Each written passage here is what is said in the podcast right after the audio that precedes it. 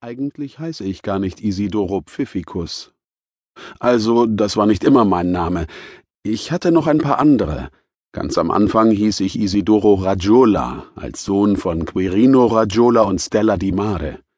Ich weiß, der Name meiner Mutter, Seestern, klingt lustig. Ihre verschrobenen Eltern hatten sich einen Spaß daraus gemacht, einen Vornamen zu wählen, der zum Nachnamen passt, wie ein T-Shirt zur Hose. Es gab im Dorf noch mehr solche Fälle. Anscheinend war es damals üblich, den Vornamen auf den Nachnamen abzustimmen. Zwei besonders seltsame Beispiele sind der Maurer Agnello Sant'Agnello, Lamm Lamm Fromm, und Isola della Morte, Insel des Todes, die Tochter von Doktor della Morte, dem Arzt des Todes. Der Pfarrer setzte Himmel und Hölle in Bewegung, als sich diese Mode im Dorf breit machte, und irgendwann platzte ihm der Kragen. Auf welchen Namen soll ich das Mädchen taufen? Santa? Wie war nochmal der Nachname? Madonna. Ich bin Tonino Madonna, der Vater. Santa Madonna? Heilige Madonna, das kann doch nicht euer Ernst sein. Was habt ihr denn gegen Giuseppina, Concetta oder Anna? So ein Quatsch. Letzte Woche musste ich ein Kind auf den Namen Giardino taufen. Garten. Den Sohn von Pepe Fiorito. Jetzt heißt er blühender Garten. Es reicht. Aber wir sind fromm. Wir wollen das Kind der Mutter Gottes anvertrauen. Es war ein Bauerndorf in den Bergen. Im Dorf gab es einen einzigen Arzt, der zugleich die Apotheke betrieb, der Vater von Isola.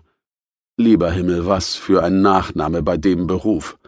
Er war zum Glück nett, und irgendwann dachte man sich nichts mehr dabei, wenn man zum Todesarzt ging, als würde man Gebäck der Firma Giftmischer, Rettungsringe der Firma Endebös oder Medizin von Wirklos kaufen.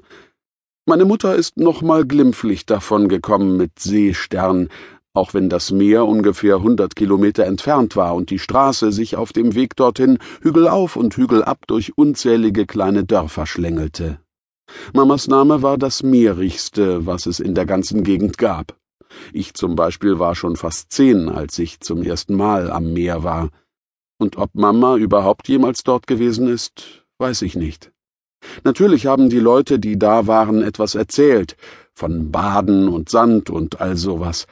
Aber vielleicht sollte man einem Menschen erst am Ende, wenn er stirbt, einen Namen geben. Dann hieße Mama Teigstern, und das würde richtig gut passen. Zum Glück hatten meine Eltern mit diesen Namensspielchen nichts am Hut. In unserem Dialekt bedeutet Raggiola, mein Familienname, Fliese, und ich mag mir gar nicht ausmalen, was dabei hätte herauskommen können. Womöglich hätten sie mich mit Vornamen Küche oder Klo genannt. Dafür verpassten mir die Kinder in der Grundschule sofort einen neuen Nachnamen. Ich pfiff damals schon, wenn auch noch mit Stimmtechnik. Ich war bekannt wie ein bunter Hund und trug alle möglichen Namen, Pfeife oder Vögelchen, weil ich dem Franzosen noch nicht begegnet war. Aber in der Schule hieß ich Isidoro Dünnbauch, weil Bauchhaut und Wirbelsäule bei mir so nah beieinander lagen, dass kaum Platz war für meine kleine geballte Faust von Magen. Dabei aß ich, es war unmöglich zu Hause nicht zu essen, aber ich rannte und rannte, immerzu rannte ich, und sogar beim Rennen pfiff ich, wie die Schwalben, die im Flug schreien, ausgelassen vor Freude. In dem Alter pfiff und zwitscherte ich wie eine Amsel. Habt ihr im Ohr, wie eine Amsel zwitschert? Als ich geboren wurde, hatte ich, die kleinen Fäuste blau vor Anstrengung, die Augen zusammengekniffen und den Mund aufgerissen und war rot angelaufen, wie alle Neugeborenen, aber ich weinte nicht. Ich habe gebrüllt, aber nicht geweint.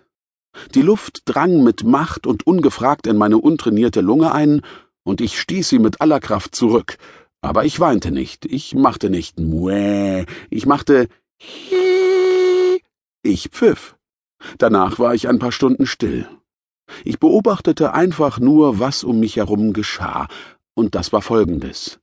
Zuerst schob mir die Krankenschwester einen Schlauch in die Nase, um meine Atemwege freizukriegen, wie sie, soviel ich weiß, sagte, und dabei stieß ich den zweiten Pfiff aus, bei dem sie noch mehr erschrak als beim ersten.